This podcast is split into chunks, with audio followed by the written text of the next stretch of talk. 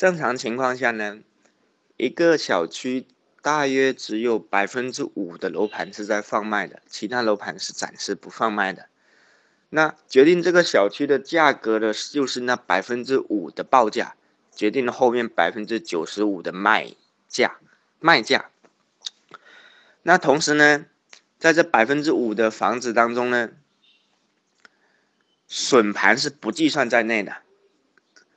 根据我以往谈单的经验，损盘大部分是当天或者三天之内就会被消化掉的，甚至是在中介不知道的情况下，损盘就被消化掉了。所以呢，损盘是不列入市场价的。比方说，一套房子四百万。